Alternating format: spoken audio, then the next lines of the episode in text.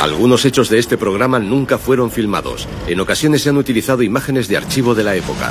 Hoy, en los hechos más extraños de las guerras mundiales, el insólito ejército de perros bomba de Stalin.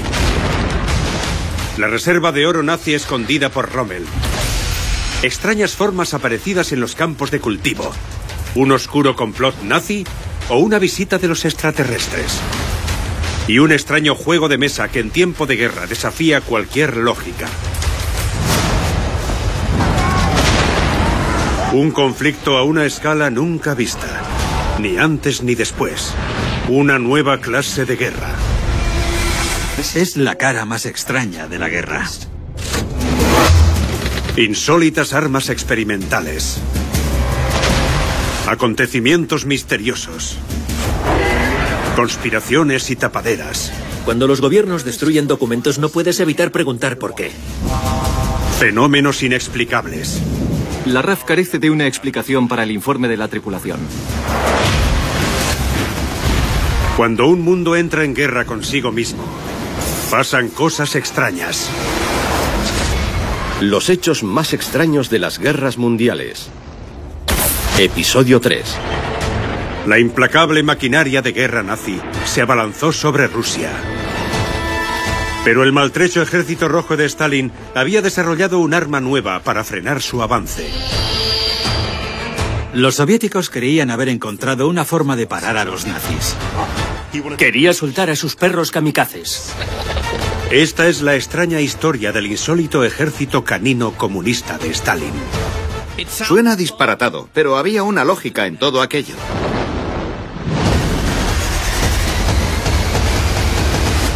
El ejército canino de Stalin. A la vanguardia de la tecnología militar actual se encuentran los drones no tripulados. Un sistema que lleva la devastación al territorio enemigo y sin arriesgar la vida de ningún soldado. Pero en la época anterior a las computadoras y los láseres, ¿cuál era el rudimentario equivalente comunista? Esta es la extraña historia del disparatado ejército de perros de Stalin, el ejército rojo canino. En 1939, la Alemania nazi asolaba la Europa continental con una nueva táctica militar devastadora. Blitzkrieg, la guerra relámpago. Una combinación letal de fuerza aérea, blindados e infantería. Blitzkrieg significa guerra relámpago en alemán, y eso es lo que era. Para el verano de 1941 solo Gran Bretaña seguía resistiendo en Europa. Y Hitler puso su maquinaria de guerra apuntando a un nuevo objetivo, la Unión Soviética. Stalin no esperaba que Hitler le atacara mientras aún combatía contra los ingleses en el oeste. Pero estaba totalmente equivocado. El 22 de junio, Alemania lanzaba la mayor ofensiva en la historia de los conflictos bélicos. La Operación Barbarroja. Invadió Rusia con un ejército de 3 millones de hombres, 2.700 aeronaves, 7.200 piezas de artillería y más de 3.000 tanques. El ataque cogió a la Unión Soviética totalmente desprevenida.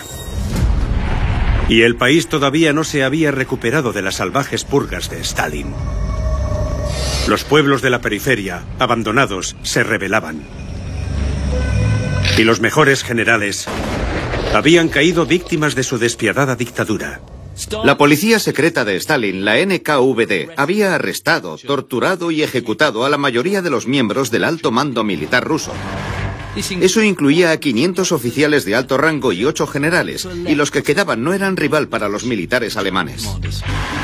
La gigantesca escala de la Operación Barbarroja resultaba devastadora. El primer día de la invasión, una cuarta parte de la Fuerza Aérea Soviética fue destruida por la Luftwaffe.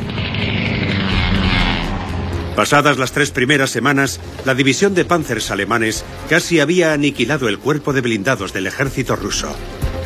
En tan solo cuatro meses, tres millones de soldados rusos fueron capturados y casi la mitad de la población de Rusia estaba bajo dominio alemán.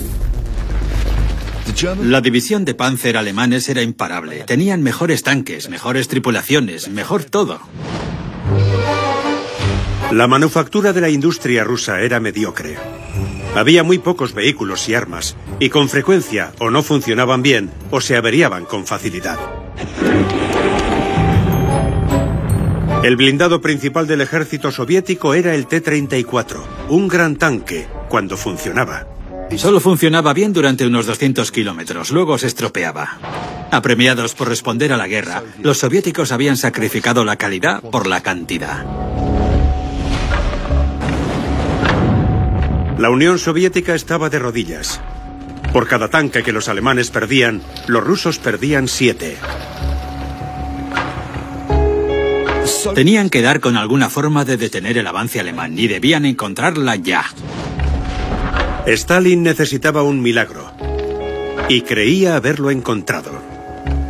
En la más completa desesperación, Stalin autorizó una de las ideas más raras de la Segunda Guerra Mundial. Un ejército de perros. Parece absolutamente disparatado, pero había lógica en aquella locura. Los soviéticos ya habían probado con cierto éxito el uso de perros en el frente para llevar alimentos y medicinas hasta la primera línea. ¿Por qué no dar un paso más y convertir esa fuerza en una unidad canina de combate? Había que adiestrar a los perros para atacar a los Panzer. La idea era atar una bomba al lomo de los perros. Se les enseñaría a acercarse hasta el tanque nazi. Entonces tirarían de una cuerda que dejaría caer la bomba y volverían al lado de su adiestrador. Son rápidos, dóciles e inteligentes. Un medio de reparto perfecto. ¿Qué podría salir mal? Se pusieron en marcha tres escuelas especiales de adiestramiento.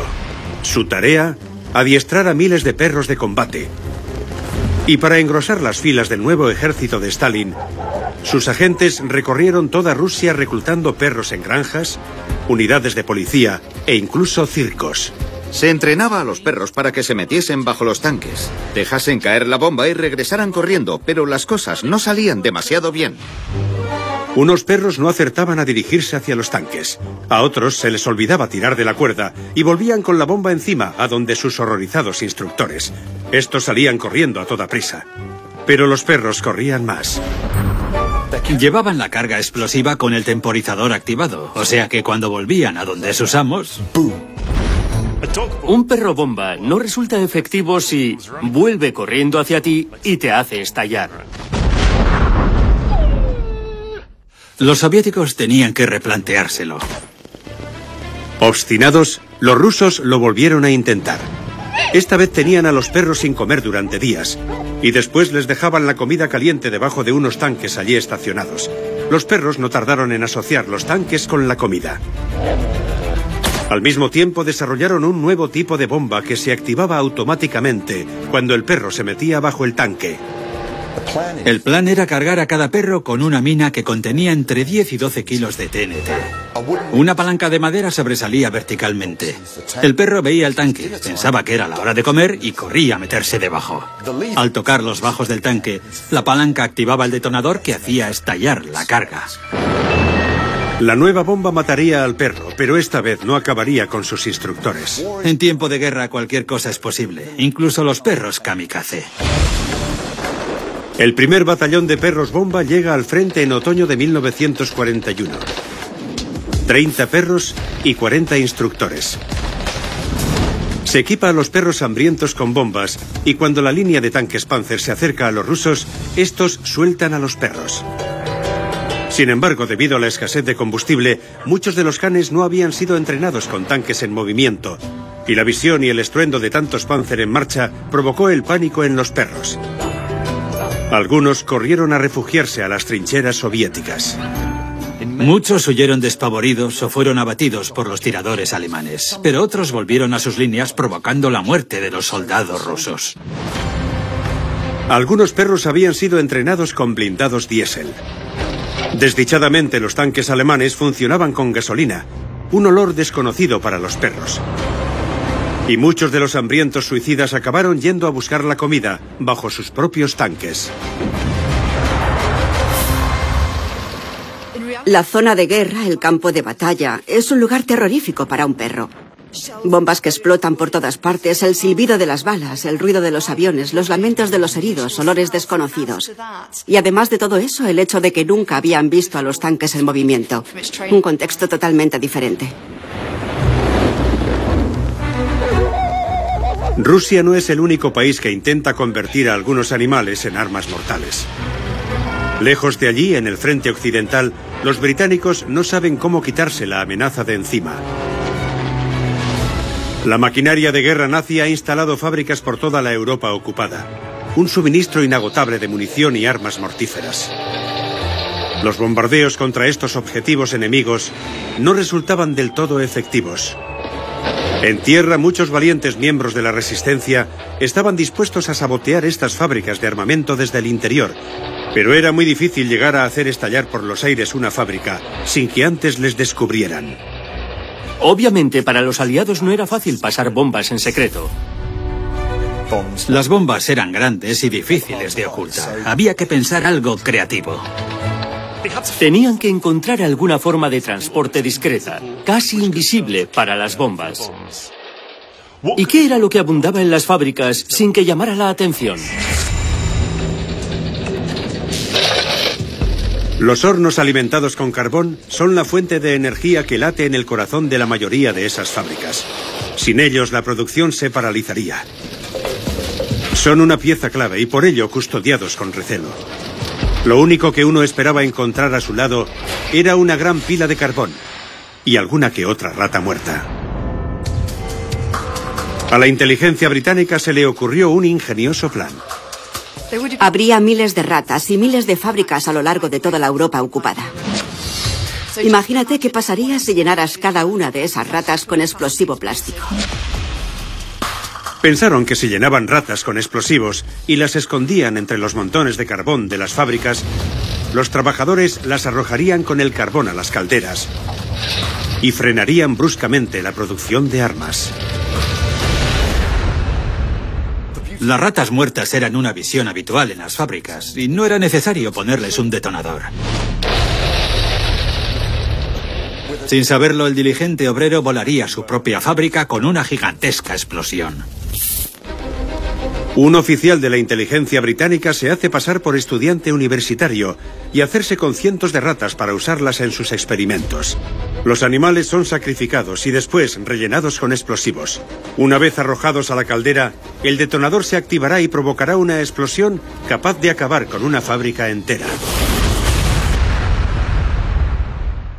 Era tan sencillo que no podía fallar. Ahora todo lo que quedaba por hacer era llevar las ratas a Europa y distribuirlas entre la resistencia. Todo iba bien hasta que los alemanes interceptaron el primer cargamento de ratas bomba. El juego se acabó antes de haber empezado. Pero la historia no terminó ahí. Los alemanes sabían que las ratas iban a ser empleadas para el sabotaje. Pero qué y dónde iban a sabotearles era un misterio. Los alemanes no sabían qué pensar. ¿Cuáles eran sus objetivos? ¿Quiénes sus destinatarios? La inteligencia alemana estaba desconcertada. De modo que montaron una gran operación con el fin de detectar cualquier bomba que hubiera podido llegar hasta alguna localización sensible. Pero no sabían desde cuándo estaba en activo la estratagema. Los alemanes emplearon cientos de hombres y miles de horas buscando unas ratas bomba que ni siquiera existían, lo cual al final fue más dañino que si el plan inicial hubiera sido un éxito. Las ratas bomba consiguieron perturbar la producción enemiga, aunque no de la manera en que fue pensada. Los científicos del Servicio de Inteligencia siguieron desarrollando más dispositivos diabólicos, incluyendo jabones, maletines y botellas explosivas que al final sirvieron para inspirar el personaje de Q, el encargado de desarrollar los gadgets en las películas de James Bond. De regreso al frente oriental, los perros bomba de Stalin aún tenían que demostrar su mérito en el campo de batalla. De una treintena de perros, solo cuatro consiguieron hacer estallar sus bombas cerca de algún tanque alemán.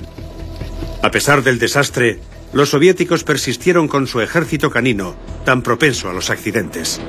Su mayor éxito se produjo durante la batalla de blindados más grande de la historia, En 1943, en la batalla de Kursk, 16 perros inutilizaron 12 tanques alemanes. Y eso que puede parecer un éxito relativo, no lo es en absoluto teniendo en cuenta el tiempo, el esfuerzo y la cantidad de dinero invertida en el proyecto.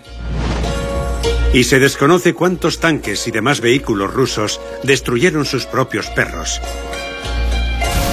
Y a cuántos de sus instructores hicieron estallar. Todo el plan de convertir a los perros en minas antitanque móviles fue un completo desastre. Y un estímulo propagandístico para los invasores alemanes. La idea de los perros soldados les parecía divertida, y se reían de que Stalin necesitara a los perros para luchar, porque los rusos no se atrevían. Sin embargo, pronto tuvieron que dejar de reír. Algo mucho más mortífero que los perros se dirigía hacia ellos a toda velocidad. El invierno ruso.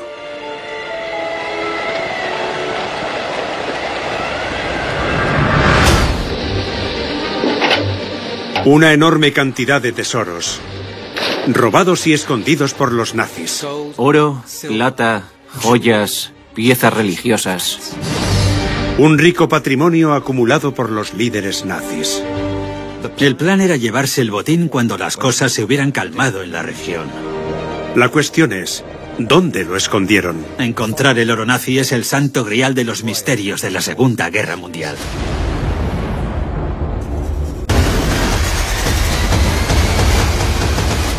La búsqueda del oro nazi. 1948. Tres años después de terminada la guerra, un alemán, bajo la identidad falsa de Peter Fleig, lidera un equipo de buzos que exploran la bahía de Bastia, en la costa nordeste de la isla de Córcega. Pero esta no es una excursión de placer. Fleig es un antiguo miembro de las SS, y según algunos informes de Córcega, hay un tesoro de oro nazi escondido en algún lugar de la isla, entre rocas y cuevas. Flake decía que había participado en una misión especial para ocultar el oro nazi en la costa de Córcega al terminar la Segunda Guerra Mundial. Pero Flake no pudo dar con el oro. Y poco después se puso en marcha otra expedición. Esta vez liderada por el expiloto naval y capitán de corbeta de la Marina Británica, John Godley, tercer Lord Kilbracken. Había mucha gente empeñada en un mismo objetivo. Se conoce que había algo de verdad en los rumores. La búsqueda no dio resultados, pero los rumores persistían. Un enorme botín oculto bajo las olas de la costa corsa. Pero ¿de dónde salió el tesoro? ¿Y cómo llegó hasta aquí? Tan pronto como ganaron poder, los nazis mostraron una gran codicia por el dinero ajeno. Bajo el régimen nacionalsocialista, el Estado era todopoderoso y los dirigentes del Estado, los miembros del partido nazi, se valían de su posición para enriquecerse. Para que algo se hiciera, ya fuera en el mundo de los negocios o en la vida diaria, había que sobornar al menos a uno o dos oficiales, o si no, se imponían ellos mismos por la fuerza. El mismo Hitler acumuló una enorme fortuna, como los demás dirigentes nazis.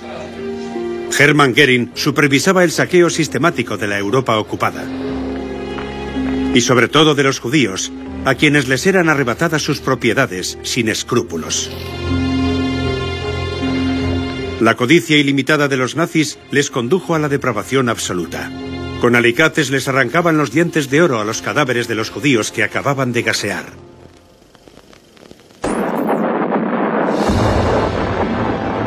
En 1941, a los nazis se les presentó una nueva ocasión de practicar el pillaje a gran escala, cuando Rommel invadió África para rescatar al ejército italiano. Rommel era el supersoldado nazi. Era un fino estratega y un gran experto en tácticas, reconocido con respeto tanto por el eje como por los aliados. Rommel barre todo el norte de África y hace retroceder a los aliados de Túnez y de los desiertos de Libia y Egipto. Su éxito inicial fue tan rotundo que le valió el sobrenombre de El Zorro del Desierto. Y tras la línea de frente de Rommel, con la misión de reprimir a la población, marchaban las SS. Al mando del coronel y furibundo antisemita, Walter Rauf. Cuando piensas en los diabólicos y siniestros personajes nazis de las películas, Rauf es como ellos, pero aún peor. Por aquel entonces las comunidades judías llevaban ya siglos establecidas en Marruecos, Argelia y otros países norteafricanos. A medida que los nazis avanzaban por esos territorios, Rauf confiscaba sus posesiones y los hacía detener. Diseñó una cámara de gas móvil. Era una furgoneta cuyo tubo de escape vaciaba los gases en el interior. Tenía capacidad para 60 personas y, según iba andando, gaseaba a sus ocupantes hasta la muerte. Miles de judíos murieron durante la ocupación de Túnez por el eje. Y Rauf envió a otros miles a los campos de trabajos forzados. A medida que la caravana de la muerte de Rauf avanzaba, él iba acumulando una cantidad ingente de tesoros. Sus comandos robaban a las familias todo lo que pudiera ser de valor. Oro, plata, joyas, objetos religiosos. Sabemos que en una pequeña comunidad, por ejemplo, se llevaron 43 kilos de objetos de valor. Rápidamente amasaron una fortuna enorme. Sin embargo, los pillajes de los nazis cesaron cuando la campaña del desierto de Rommel empezó a tener problemas. Pese a su genio como comandante, Rommel es superado por el mariscal de campo británico Montgomery, quien tomó el mando de las ratas del desierto británicas en 1942. Rommel creyó que tenía acorralados a los británicos, pero se llevó una desagradable sorpresa porque Montgomery se las ingenió para recuperar a sus ratas del desierto y derrotar al Africa Corps. Montgomery se anticipaba a los movimientos de Rommel. Con la colaboración de la inteligencia británica y aprovechando el hecho de que Rommel, de forma un tanto temeraria, había escrito un libro sobre tácticas militares que había caído en manos de sus enemigos. Ahora eran los alemanes los que estaban a la defensiva y Rommel se vio obligado a retroceder a Túnez, acosado por las ratas del desierto de Montgomery.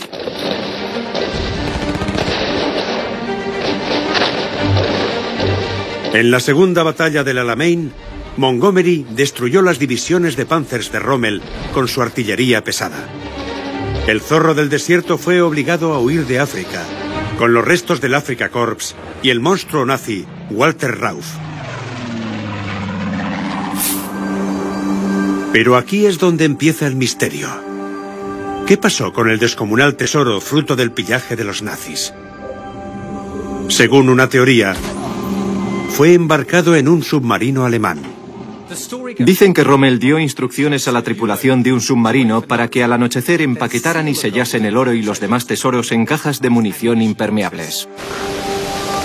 Temerosos de que el rumbo de la guerra se volviera contra ellos, el tesoro debía ser transportado a la costa oriental de Córcega y ocultado en cuevas submarinas, a buen recaudo de la victoria aliada. El plan era recuperar el botín una vez que las cosas se hubieran calmado en la región. Pero en cuanto el submarino se hizo a la mar, fue divisado por un B-17 norteamericano. Según esta versión de los hechos, el submarino alemán cargado de oro yace en el fondo marino, en algún lugar del Mediterráneo. Pero una nueva teoría apareció después de terminada la guerra. Según la confesión de un miembro de las SS, Walter Kirchner. Kirchner había sido encarcelado en el antiguo campo de concentración nazi de Dachau, donde los norteamericanos establecieron una prisión especial para los criminales de guerra y los antiguos oficiales de las SS. Ahora los oficiales alemanes estaban presos en sus propios campos, aunque en condiciones infinitamente mejores. Y las agencias de inteligencia de los aliados empezaban a trabajar. Kirchner fue interrogado por los servicios secretos franceses, por la CIA y por el MI6. Al parecer, Kirchner informó a los oficiales de inteligencia aliados que otros compañeros suyos recluidos en Dachau le habían contado la historia de que seis cajas de acero llenas de tesoros habían sido escondidas. Kirchner dijo que había sido Rauf y no Rommel quien había ordenado que el tesoro se enterrara en Córcega hasta que él hubiera regresado a salvo a Alemania. Sin embargo, ante la amenaza cada vez mayor de una invasión aliada de Córcega, Rauf ordenó que el tesoro se escondiera bajo el mar. Al finalizar la guerra, el carnicero nazi Walter Rauf escapó a Chile. No podía salir de allí por miedo a que lo arrestasen por sus crímenes. Pero poco después de terminada la guerra, un equipo de buzos liderado por el ex soldado de las SS, Peter Fleig, ejecuta el primero de los intentos posteriores por recuperar el oro nazi. Según los rumores, en otro intento un buzo apareció muerto, al parecer en un accidente con su propio arpón. Los lugareños dicen que detrás estaba la mafia. ¿Acaso alguien no quería que el oro fuera encontrado? Según se cuenta, la mafia no quería forasteros buscando su oro. La muerte del submarinista es considerada un aviso. Y la verdad sobre el misterioso oro nazi sigue siendo tan esquiva como siempre. Hasta que un escritor inglés hizo lo que podría ser un gran descubrimiento. La historia vuelve a cobrar vida cuando un investigador británico, Terry Hodgkinson, encontró una fotografía de Walter Kirner a los 20 años con sus padres. Ahora se cree que ese Kirner es la misma persona que Peter Fleig, el antiguo miembro de las SS que lideró el primer equipo de buzos. Y en el dorso de esa fotografía, Hodgkinson descubrió algo escrito. Garabateado en la parte de atrás de la foto en tinta azul apareció lo que parecía un código. Sabemos que Kirner estuvo relacionado con gente que podía conocer la localización del tesoro. La esperanza es que ese código contenga las coordenadas de la localización exacta del tesoro. Pero el código no ha podido ser descifrado y el tesoro sigue desaparecido. Es bien sabido que en el norte de África, los nazis expropiaron grandes cantidades de bienes a sus víctimas inocentes. ¿Qué fue de ellas? Sigue siendo un misterio.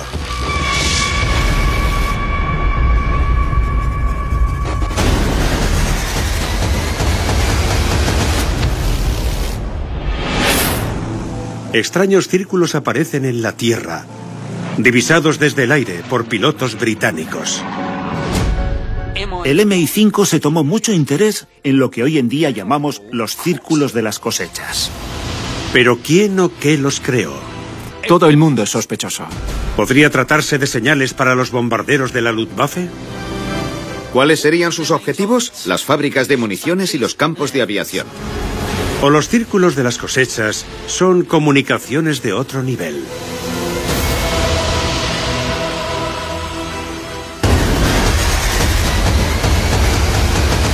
Encuentros cercanos con los nazis. Documentos recientemente desclasificados han revelado una investigación oficial sobre la aparición de los círculos de la cosecha durante la Segunda Guerra Mundial. Los círculos de la cosecha son misteriosos patrones aparecidos en los campos de cultivo.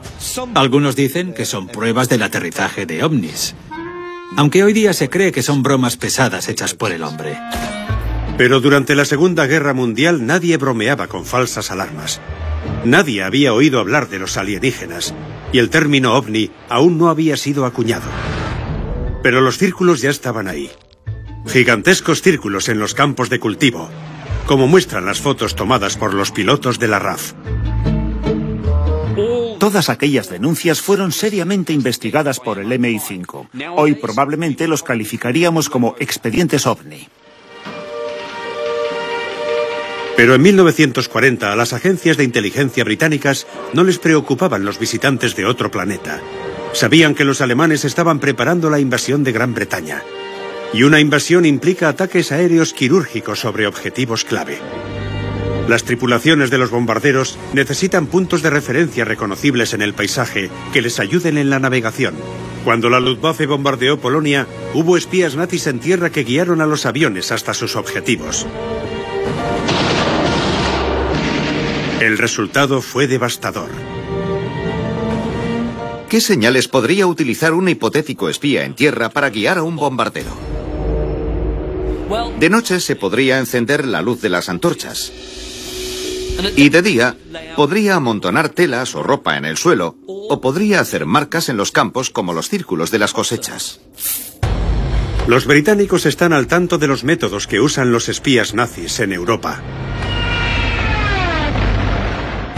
Formaban parte de una red de espías que habían sido entrenados para favorecer a la máquina de guerra alemana. Y tenían un nombre. Les llamaban la Quinta Columna. El término la Quinta Columna se remonta a la Guerra Civil Española. Un general atacaba una ciudad con cuatro columnas de soldados y tenía otra quinta columna oculta dentro de la misma ciudad. La quinta columna estaba compuesta por agentes secretos y simpatizantes que hacían actos de sabotaje. Y en 1940 la existencia de una quinta columna operando en Gran Bretaña fue uno de los mayores quebraderos de cabeza de Winston Churchill. Las fábricas de munición eran el corazón del esfuerzo bélico británico. Si una quinta columna se instalaba en la isla y guiaba con éxito a los aviones de la Luftwaffe a esas fábricas, Churchill habría tenido que desplegar la bandera blanca, porque sin aviones no hay defensa posible. A meses de que se desencadenara la guerra, el gobierno lanzó una campaña para avisar al pueblo.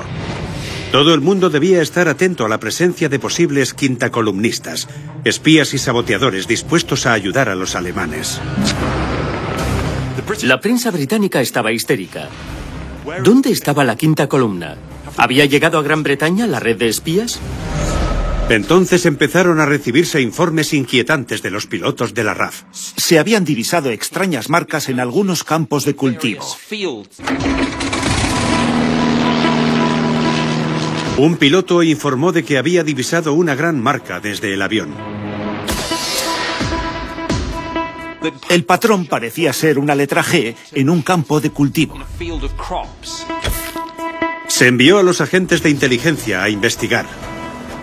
El MI5 descubrió que la punta de la G apuntaba directamente a una fábrica de municiones. Esa G podía ser fácilmente una señal para los pilotos enemigos. El MI5 admitió que la quinta columna podía haberse establecido en Gran Bretaña. Un segundo símbolo fue localizado cerca de una estación de radio de la RAF, en Kent. El servicio de reconocimiento aéreo de la RAF descubrió un círculo de color más claro, con la palabra Marden, escrita en medio.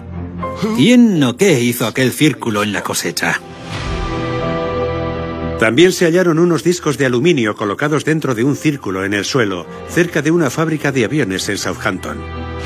Además de las grandes señales, el MI5 también recibía avisos de grafitis extrañamente dibujados en distintos lugares del país. Algunos de aquellos símbolos se parecían a la esvástica nazi, otros parecían el perfil de la costa este de Inglaterra. Había marcas en los postes telefónicos y también en las piedras que arrastraba el Támesis. Todo parecía señalar la actividad de una quinta columna. El MI5 se puso oficialmente en alerta roja. La inteligencia británica se lanzó a la caza del hombre. Pero los quintacolumnistas precisamente son elegidos por su capacidad para mezclarse con la población normal. La gente estaba histérica. Todos podían ser sospechosos. El gobierno aprobó nuevas leyes que permitían encarcelar a cualquiera sin juicio previo por amenazas contra la seguridad del reino. En un intento por capturar a los espías antes de que causasen cualquier daño, la inteligencia británica decidió desplegar su arma definitiva. Eric Roberts. Eric Roberts tenía solo 17 años y trabajaba como aprendiz de banca cuando fue reclutado por el MI5 por Maxwell Knight, el maestro de espías en quien se basa el personaje M de James Bond. Lo que hacía a Roberts tan especial era precisamente eso, que era completamente normal. Nadie sospecharía de él. Cuando la guerra empezó, el MI5 le encargó a Roberts que entablase amistad con los simpatizantes de los camisas negras de Oswald Mosley. Eric Roberts se hizo pasar por un supuesto agente de la Gestapo llamado Jack King y estuvo recibiendo información de los simpatizantes nazis en Gran Bretaña durante toda la guerra. Esos nazis ocultos creían que Roberts enviaba su información a Berlín. Pero en realidad se la estaba pasando a M, el maestro de espías del MI5, Maswell Knight. Pero ninguna de aquellas informaciones reveló nada acerca de las misteriosas marcas halladas en Gran Bretaña, y los ficheros desclasificados sugieren que algunos de esos símbolos no son tan siniestros como parecían a simple vista. De hecho, se piensa que las extrañas marcas encontradas en paredes y postes telegráficos son mensajes secretos dejados por vagabundos y viajeros. Durante la Gran Depresión había vagabundos que viajaban por toda Norteamérica buscando comida, trabajo y refugio. Para ayudarse unos a otros, dejaban mensajes en los postes de telégrafos con indicaciones sobre a dónde ir y qué sitios evitar. Esos códigos fueron adoptados por los indigentes británicos a finales de los años 30. Las investigaciones del MI5 también revelaron que el círculo de cosechas en forma de G de Glasgow tenía una explicación mucho más inocente. No era el trabajo de una quinta columna. Era simplemente que un granjero había tirado el excedente de cebada que tenía en un campo y había creado aquel patrón aleatorio sin querer. En lo que se refiere al círculo de cosechas de Kent con la palabra Marden, el MI5 descubrió que eran los restos de un antiguo campo de aviación por eso tenía un círculo de piedras alrededor de la palabra Marden, para que lo identificaran los pilotos. Cuando desmantelaron el aeródromo, los cultivos crecieron alrededor de las piedras, dejando una marca natural que coincidía con las letras. Se investigaron muchos de esos círculos de cosechas y todos tenían explicaciones perfectamente inocentes. Los círculos de cosechas no fueron el trabajo de quinta columnistas. El MI5 cree que el intento de Hitler de crear una quinta columna en Gran Bretaña fracasó por completo. En última instancia fue la RAF la que mantuvo a raya a la Luftwaffe. El plan de Hitler para invadir Gran Bretaña se quedó en nada gracias a los valientes pilotos que lucharon en la batalla de Inglaterra.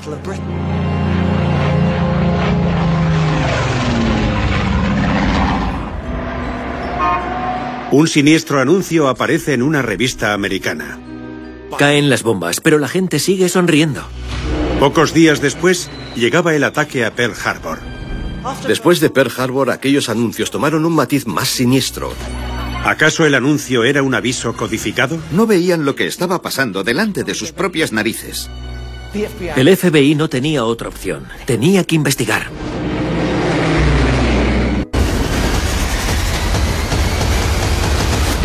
Juego de espías. El 22 de noviembre de 1941, el periódico New Yorker publica un extraño anuncio. En el anuncio aparecían las palabras Achtung, Warning y Alert, y una pareja de dados con números un tanto atípicos. Instaba a los lectores a ir a la página 86 donde había un segundo anuncio que promovía un juego llamado El Doble Mortal. En la parte de abajo había un águila de dos cabezas, con un aspecto muy germánico.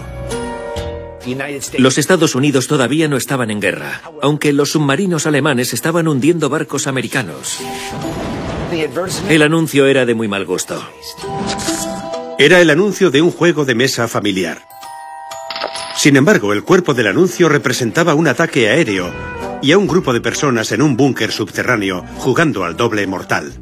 Era una imagen extraña. Mostraba un ataque antiaéreo con bombas cayendo, aunque la gente estaba sonriendo. Sonreír es lo último que harías en esa situación.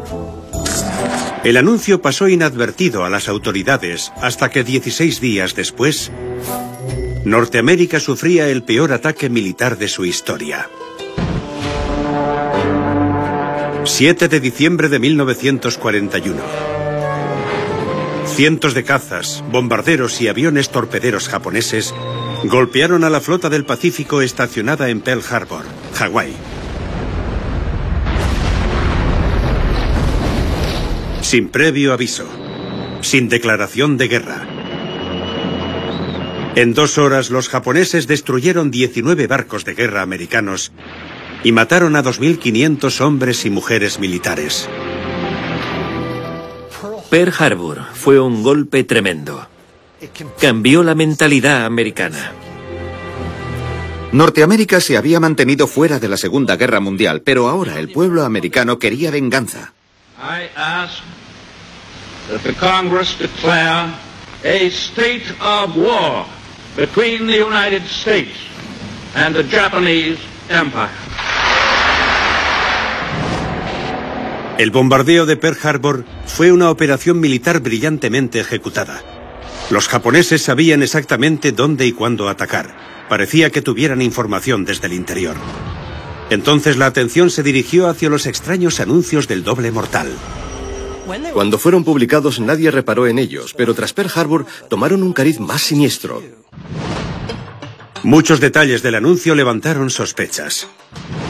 El día, los símbolos germánicos, el refugio antiaéreo. Pensaron que era demasiada coincidencia.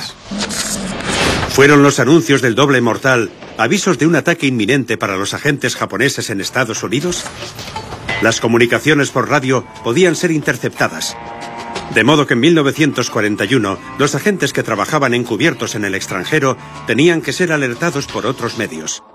Se cuenta que los lectores del New Yorker bloqueaban las líneas del FBI con llamadas de preocupación sobre los anuncios del doble mortal. ¿Por qué inventaría alguien un juego para jugarlo durante un bombardeo? Algunos creyeron que era un aviso para los agentes extranjeros para que se ocultaran ante el inminente ataque. El anuncio levantó el miedo y la sospecha de que hubiera agentes dobles en Norteamérica. En el anuncio no estaba clara la localización del refugio antiaéreo. Podría ser en Hawái.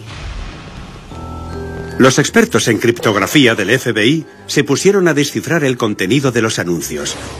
El primero de ellos mostraba dos dados con los números 12, 7, 24, 5 y 0. Además, en una cara se veía también el 20 en números romanos, la doble X. Números que despertaron las alarmas en el FBI. Dedujeron que el 7 y el 12 en los dos dados podían ser una referencia críptica al día del ataque. 7 y 12, el 7 de diciembre. Las cifras 5 y 0 podían representar la hora del ataque y el 20 en números romanos, la latitud de Pearl Harbor.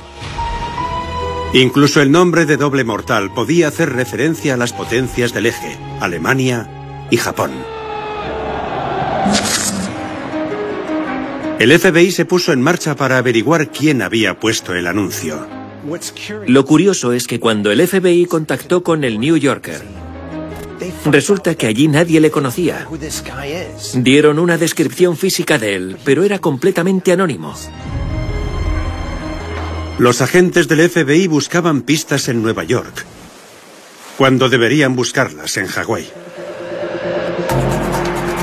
Puesto que Estados Unidos no estaba en guerra con Japón antes del ataque, el personal del consulado japonés disfrutaba con total libertad de las vistas y los placeres de las islas. Uno de ellos era Takeo Yoshikawa, un licenciado de la Academia Naval Imperial Japonesa que en lugar de convertirse en piloto naval, se había alistado en la inteligencia. En Hawái, Yoshikawa se hacía pasar por un funcionario de la embajada. Se dejó el pelo más largo para parecer un civil. Así podía pasar desapercibido entre la comunidad japonesa residente en Hawái. Takeo Yoshikawa no llamaba la atención. De noche se comportaba como cualquier otro hombre joven japonés en Hawái. Frecuentaba las casas de té y los clubes japoneses, disfrutando de la compañía de las geisas. De día se comportaba como un turista. Viajaba por la isla comprando postales y recuerdos. Nadie sospechaba de este joven japonés con una cámara colgando del cuello. Yoshikawa viajaba a los emplazamientos militares de Hawái y anotaba los movimientos de los barcos de guerra americanos. Alquiló pequeños aviones para volar cerca de las instalaciones militares y tomar fotografías aéreas. Y fletó barcos de recreo con el fondo de cristal para estudiar el fondo y otros detalles de Pearl Harbor. Yoshikawa enviaba sus detallados informes sobre los movimientos americanos al consulado en Honolulu que a su vez los transmitía a Tokio a través de mensajes telegráficos codificados. Pero Yoshikawa no era el único agente del eje que trabajaba en Hawái. El espía alemán Bernard Julius Otto Kuhn había sido enviado a Hawái en 1935 por Joseph Goebbels. Junto a su mujer, se hacían pasar por socialistas acomodados que organizaban fastuosas fiestas a las que invitaban a los mandos militares norteamericanos. Tenía dos casas y manejaba mucho dinero, pero curiosamente no tenía trabajo. Kuen transmitía información a sus colegas japoneses por medio de un complejo sistema de señales que incluía dejar encendidas luces por la noche y colgar diferentes prendas a secar durante el día. Kuen es el típico espía sacado de una de las películas de Hollywood. De aspecto sospechoso tenía mucho dinero y disponía de su propio sistema de mensajes secreto. Las instrucciones para los agentes del eje venían de Japón. El 24 de septiembre de 1941, algo más de dos meses antes del ataque a Pearl Harbor, los mandos de Tokio mandaron un mensaje secreto a su consulado en Hawái. El ejército japonés pedía información sobre la posición de varios barcos norteamericanos cerca de Hawái. A este mensaje se le conoce como la conspiración de la bomba. Increíblemente, el mensaje codificado había sido interceptado por agentes estadounidenses 15 días después de que fuera enviado, pero las agencias de inteligencia no acertaron a detectar el peligro. Francamente, perdieron de vista la pelota. Estaban tan enfrascados en otras cosas que no vieron lo que pasaba delante de sus propias narices. El mismo día del ataque a Pearl Harbor, la policía norteamericana había entrado en el consulado japonés de Hawái. Vieron con sus propios ojos cómo los funcionarios del consulado quemaban documentación abiertamente. Aquella misma mañana todos los miembros del consulado fueron arrestados. Yoshikawa fue interrogado en Phoenix, pero negó ser un espía. Decía que no era más que un turista conociendo las islas. La excusa no tenía ningún sentido, pero Yoshikawa consiguió evitar la ejecución. Fue repatriado a Japón en un trueque diplomático de prisioneros en agosto de 1942. Pero Kuen, su compañero alemán, no consiguió escapar de la justicia tan fácilmente.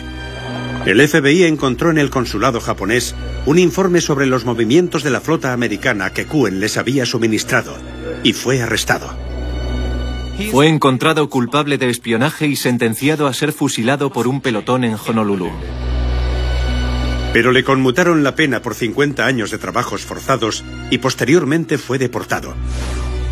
¿Es posible que Kuen y Yoshikawa fueran la doble mortal de aquellos anuncios crípticos? Los investigadores del FBI siguieron la pista del hombre que encargó la publicación de los misteriosos anuncios. Su nombre era Roger Craig y era inventor de juegos. No hay ninguna prueba de que Craig estuviera involucrado con las agencias de inteligencia extranjeras. El FBI se vio obligado a concluir que los anuncios fueron una extraña coincidencia. Al final tuvieron que archivar el caso por falta de pruebas. Es posible que el juego de la doble mortal fuera una mera coincidencia, pero lo cierto es que si los americanos hubieran prestado más atención a lo que ocurría en Hawái, seguramente habrían evitado el devastador ataque de Pearl Harbor.